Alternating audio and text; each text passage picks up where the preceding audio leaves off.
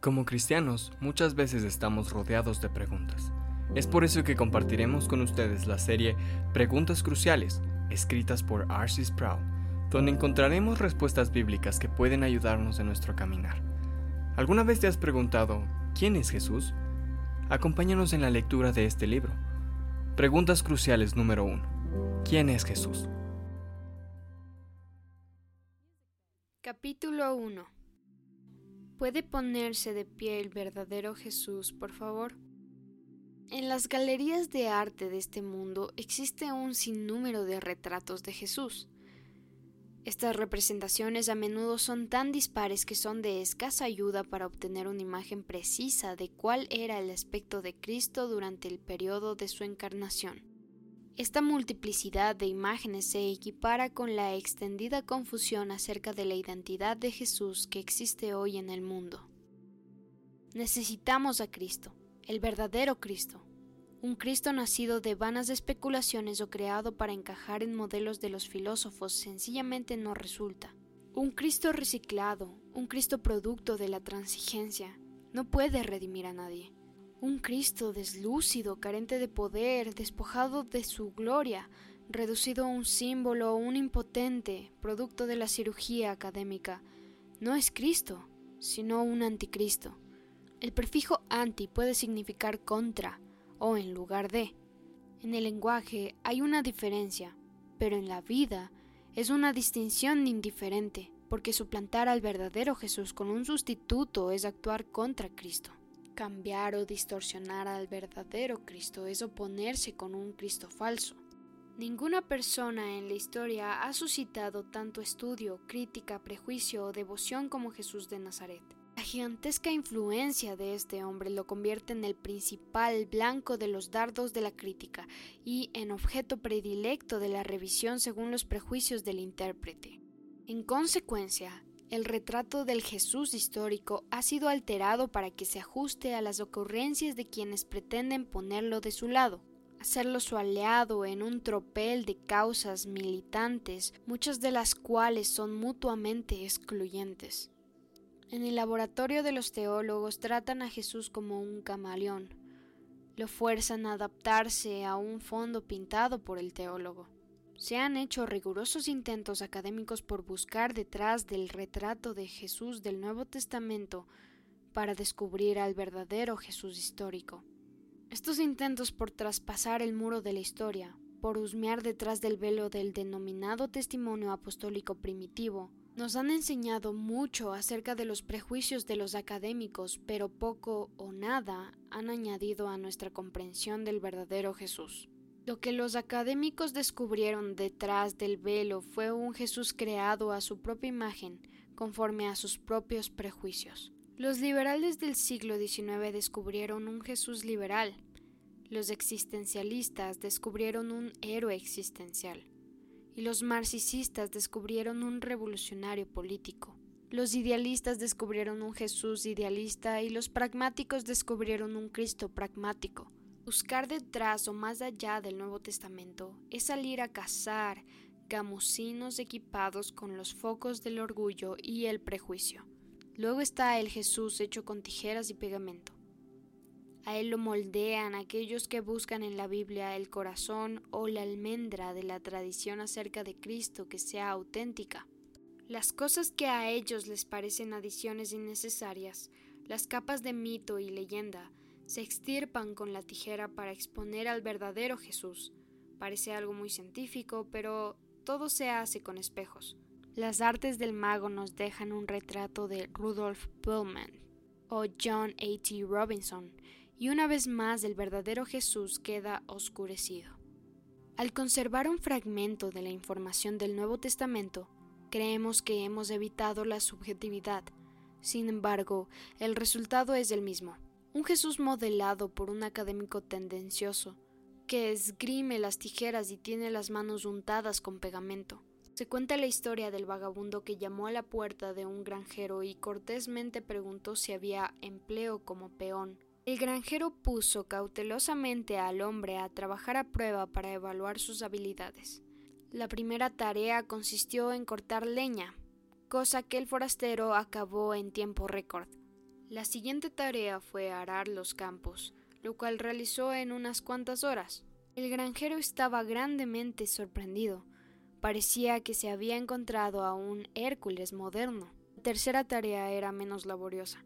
El granjero llevó al trabajador al granero, le mostró un gran montón de papas y lo mandó a que las ordenara en dos montones. Las de primera calidad debía ponerlas en un recipiente y las de menor calidad en otro. El granjero sintió curiosidad cuando su prodigioso jornalero no informó de su trabajo con la misma rapidez de las tareas anteriores. Después de varias horas, el granjero fue al granero a investigar. No había ningún cambio notorio en el montón de papas. Un receptáculo tenía tres papas y en el otro había solo dos. ¿Cuál es el problema? preguntó el granjero. ¿Por qué te mueves tan lento? En la cara del empleado se dibujaba una mirada de derrota, mientras levantaba las manos y respondía Lo difícil en la vida son las decisiones. El método de las tijeras y el pegamento padece del problema de determinar de antemano qué es auténtico y qué es mito en el relato bíblico de Jesús. Lo que Boldman arroja al tarro de las cáscaras, otro académico lo pone en el tarro de las almendras. Lo que Boldman considera medular, otro lo descarta como algo inferior. La evidencia es convincente. El problema es simple, no radica en los mediocres informes de los autores del Nuevo Testamento, a los descuidados documentos de la historia llamados evangelios. Fue Emil Brunner, el teólogo suizo, quien desenmascaró al liberalismo del siglo XIX. El veredicto de Brunner fue tan simple como provocativo. El problema, dijo él, es la incredulidad. Brunner no se refería a la incredulidad basada en la evidencia insuficiente. Negarse a creer debido a que la evidencia no respalda las afirmaciones es una actitud honorable y sabia. Asimismo, creer careciendo de evidencia es credulidad, la señal del necio y no da ningún honor a Dios. Sin embargo, la evidencia acerca de Jesús es convincente, así que negarse a creer en Él es cometer un acto inmoral. Jesús juzga la incredulidad, no como un error intelectual, sino como un hostil acto de prejuicio contra Dios mismo. Este tipo de incredulidad es destructivo para la Iglesia y para el pueblo de Dios. ¿Cómo es posible que semejante palmaria incredulidad no solo haya atacado a la iglesia cristiana, sino en varios casos captura a seminarios enteros e incluso a denominaciones enteras? ¿Por qué las personas que rechazan el retrato neotestamentario de Jesús simplemente no abandonan de plano el cristianismo y dejan la iglesia para mortales menos educados que necesitan un Jesús imaginario como una muleta religiosa? El siglo XIX trajo a la Iglesia una crisis intelectual y moral. El surgimiento de la teología liberal que rechazó de plano el núcleo sobrenatural del Nuevo Testamento. Esta crisis al final ejerció una fuerte presión sobre cuestiones bastante prácticas. Si los líderes de una iglesia o los profesores de un seminario despiertan una mañana y descubren que ya no creen en lo que enseña la Biblia o confiesa la iglesia, ¿qué opciones tienen? La opción más obvia y la primera que se esperaría de hombres honorables, es que declaren su incredulidad y gentilmente abandonen la Iglesia. Si ellos controlan las estructuras de poder de la Iglesia, sin embargo, tienen que considerar cuestiones prácticas. Por vocación y formación, sus empleos están ligados a la Iglesia. La Iglesia representa una inversión financiera multimillonaria, una institución cultural establecida con millones de miembros constituyentes activos y un efectivo medio comprobado de reforma social. Estos factores hacen que declarar al mundo la incredulidad y cerrar las puertas de las iglesias sea menos atractivo. El camino de mínima resistencia consiste en redefinir el cristianismo. Redefinir el cristianismo no es tarea fácil. Dos factores de peso han definido el cristianismo 1. La existencia de un cuerpo de literatura que incluye fuentes primarias acerca del fundador y maestro de la fe cristiana, Jesús de Nazaret. 2. La existencia de dos milenios de tradición eclesiástica, lo cual incluye puntos de discrepancia acerca de temas particulares de debate entre denominaciones, pero lo cual revela una notable unidad de confesión acerca de los puntos esenciales del cristianismo. La redefinición del cristianismo requiere que se neutralice la autoridad de la Biblia y se reactive la autoridad de los credos. La lucha de la Iglesia durante estos últimos 150 años ha estado precisamente en estos dos puntos. No es casualidad que el ojo del huracán de la controversia dentro de los seminarios y la Iglesia en nuestros días se haya concentrado en cuestiones relativas a la Biblia y los credos. ¿Por qué? No simplemente a causa de las palabras sobre el papel, sino a causa de Cristo. Uno tiene que expulsar al Cristo de la Biblia y al Cristo de los credos a final de redefinir el cristianismo. La Iglesia se denomina el cuerpo de Cristo. Algunos se refieren a esto como la encarnación continua. Ciertamente la Iglesia existe para encarnar y llevar a cabo la misión de Cristo. Por tal motivo, la Iglesia es inconcebible sin Cristo. No obstante, la Iglesia no es Cristo. Ha sido fundada por Cristo, formada por Cristo, comisionada por Cristo y es protegida por Cristo, pero no es Cristo. La Iglesia puede predicar la salvación y alimentar al salvo, pero no puede salvar. La Iglesia puede predicar, exhortar, reprender y amonestar contra el pecado, puede proclamar el perdón de los pecados y puede definir teológicamente el pecado, pero la Iglesia no puede expiar el pecado. Cipriano declaró, no puede tener a Dios por Padre quien no tiene a la Iglesia por Madre. Necesitamos a la Iglesia con la misma urgencia que un bebé hambriento necesita la leche de su madre. No podemos crecer ni ser alimentados sin la Iglesia. Poseer a Cristo y menospreciar la Iglesia es una contradicción intolerable. Sin embargo, es posible tener la Iglesia sin abrazar verdaderamente a Cristo. Agustín describió la Iglesia como un corpus permixtum, un cuerpo mezclado de cizaña y trigo, de incrédulos y creyentes, existiendo codo a codo. Esto significa que el incrédulo puede obtener la entrada a la Iglesia, pero nunca puede obtener entrada a Cristo. El Cristo en el que creemos, el Cristo en el que confiamos, debe ser verdadero si hemos de ser redimidos. Un Cristo falso o un Cristo sustituto no puede redimir. Si se considera improbable que el Cristo bíblico pueda redimir, menos probable aún es que el Cristo especulativo de invención humana pueda redimir. Aparte de la Biblia, no conocemos nada relevante acerca del Jesús real. En última instancia, nuestra fe se sostiene o se derrumba según el Jesús bíblico.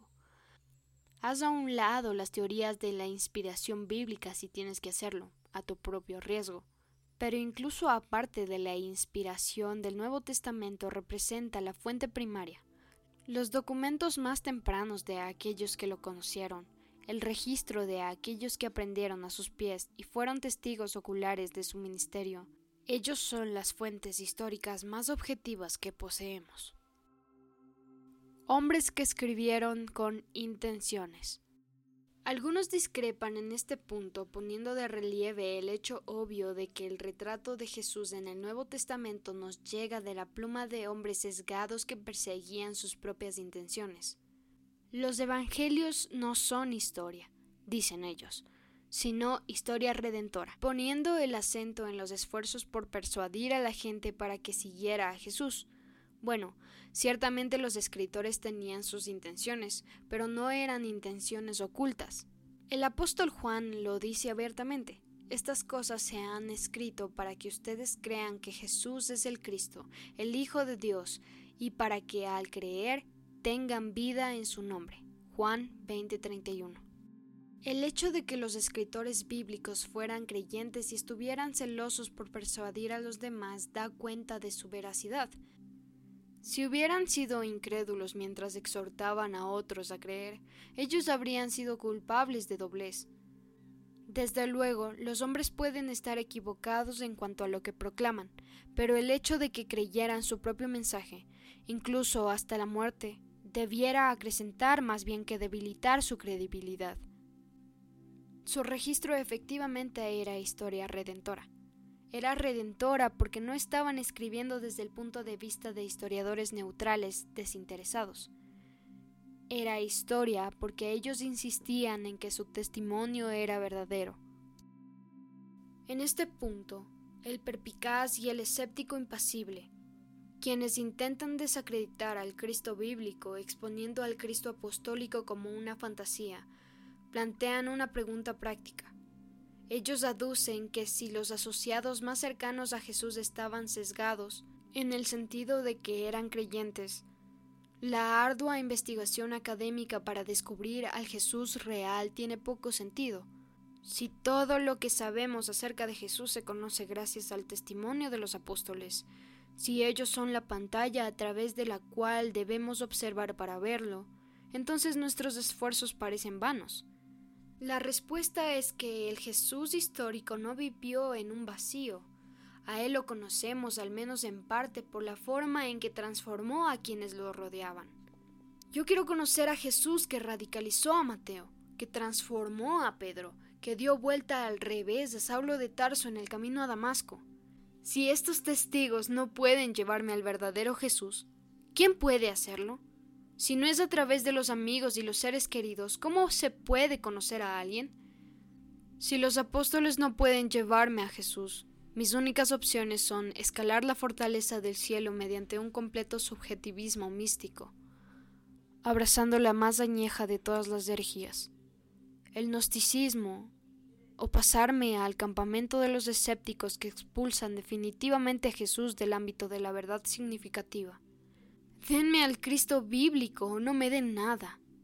Háganlo deprisa, por favor, pues las demás opciones no me dan nada excepto la frustración de una laboriosa investigación estéril. Jesús dijo, porque ¿de qué le sirve a uno ganarse todo el mundo si pierde su alma? ¿O qué puede dar uno a cambio de su alma? Marcos 8:36 a 37 Jesús le pone un elevado precio al alma humana. Yo lo agradezco. Me gusta pensar que mi alma tiene valor y detestaría despilfarrarla en un Cristo vacío, un Cristo de especulación subjetiva. Sin embargo, eso es lo que hacemos cuando nos aferramos a algo inferior al Cristo real. Estamos jugando con almas humanas, nada menos que las almas por cuya redención Cristo derramó su vida. una imagen real de Jesús. Existen distintos métodos que podríamos utilizar para conseguir nuestra imagen de Jesús. Podríamos examinar los credos clásicos de la Iglesia y adquirir así un valioso conocimiento acerca de la sabiduría colectiva de las edades. Podríamos restringir nuestra investigación a la teología contemporánea en un intento por estudiar a Jesús a la luz de nuestra propia cultura. Aun si uno rechaza el carácter revelacional de la Biblia o su inspiración divina, tiene que enfrentar un hecho ineludible. Prácticamente todo lo que sabemos acerca de Jesús está registrado en la Escritura. Los escritores del Nuevo Testamento son las fuentes primarias de nuestro conocimiento de Jesús. Si ignoramos o rechazamos estas fuentes, lo que nos queda es especulación y nada más que especulación. Hacemos eco del grito de Erasmo. ¡Ad fontes! A las fuentes. Mientras concentramos nuestra atención en el Nuevo Testamento. Sin importar las ventajas que pueden darnos dos mil años de reflexión teológica. Esos años nos alejan de la respuesta virginal de los contemporáneos de Jesús que lo conocieron, que caminaron con él, que lo observaron en acción y que lo interpretaron desde la perspectiva de la escritura del Antiguo Testamento. Los propios escritores bíblicos son las fuentes primarias y es su relato de Jesús el que debe tener prioridad en cualquier estudio serio de esta persona. Aparte de los escritores del Nuevo Testamento, no hay más que tres párrafos de la literatura escritos en el siglo I acerca de la persona y obra de Jesús. Cuando regresamos a las fuentes bíblicas, reconocemos que cualquier intento de comprender a Jesús debe tener en cuenta los peligros que impone nuestra propia mente. Aunque el Nuevo Testamento no es un producto del siglo XXI, Quienes lo leemos hoy sí lo somos. Todos nosotros en alguna medida hemos estado expuestos a la idea de Jesús desde niños aunque no sea de otra fuente más que de los simples arreglos que vimos en los pesebres navideños en la época festiva, aunque puede que no tengamos un conocimiento exhaustivo del Jesús bíblico, tampoco es un desconocido para nosotros. Cada persona alfabetizada tiene alguna información acerca de Jesús y alguna opinión acerca de él. Puede que nuestras opiniones estén de acuerdo con el retrato bíblico, puede que no, pero llevamos esos supuestos al texto y a veces nos formamos una actitud prejuiciosa que dificulta que escuchemos lo que decían los contemporáneos de Jesús. También debemos tener presente que Jesús no es una mera figura de interés histórico a quien podamos estudiar con indiferencia. Estamos conscientes de las afirmaciones de que Jesús es el Hijo de Dios, el Salvador del mundo. Nos damos cuenta de que respecto a él debemos tomar una decisión a favor o en contra. También estamos conscientes de que muchos creen que una decisión tal determina nuestro destino eterno. Sentimos que hay tanto en juego en nuestra comprensión de Jesús que debemos abordar la interrogante no con indiferencia, sino entendiendo quién es Jesús. Es una cuestión de suma relevancia para cada uno de nosotros. Que Jesús plantee a mi vida una afirmación absoluta o no es algo que no puedo ignorar inteligentemente. Los escritores del Nuevo Testamento nos proporcionan un relato de testigos oculares acerca de Jesús de Nazaret. Lucas comienza su Evangelio con las siguientes palabras. Excelentísimo Teófilo, muchos han tratado ya de relatar en forma ordenada la historia de los sucesos que ciertamente se han cumplido entre nosotros tal y como nos enseñaron quienes desde el principio fueron testigos presenciales y ministros de la palabra. Después de haber investigado todo con sumo cuidado desde su origen, me ha parecido una buena idea escribírtelas por orden, para que llegues a conocer bien la verdad de lo que se te ha enseñado. Lucas 1 del 1 al 4. Pedro añade la siguiente declaración, porque cuando les hicimos saber que nuestro Señor Jesucristo vendrá con todo su poder, no lo hicimos siguiendo fábulas artificiosas, sino como quienes han visto su majestad con sus propios ojos. Segunda de Pedro 1:16. Los registros bíblicos afirman ser relatos de primera mano que nos han llegado de parte de hombres que estaban conscientes y abiertamente comprometidos a seguir a Jesús. Vemos brevemente el testimonio de aquellos que lo conocieron lo amaron y dieron la vida por él. Si te gustó este capítulo, compártelo con tu familia y amigos. Síguenos en Instagram para ver más contenido edificante y no te pierdas del siguiente episodio. The Living Fish, vivos para su gloria.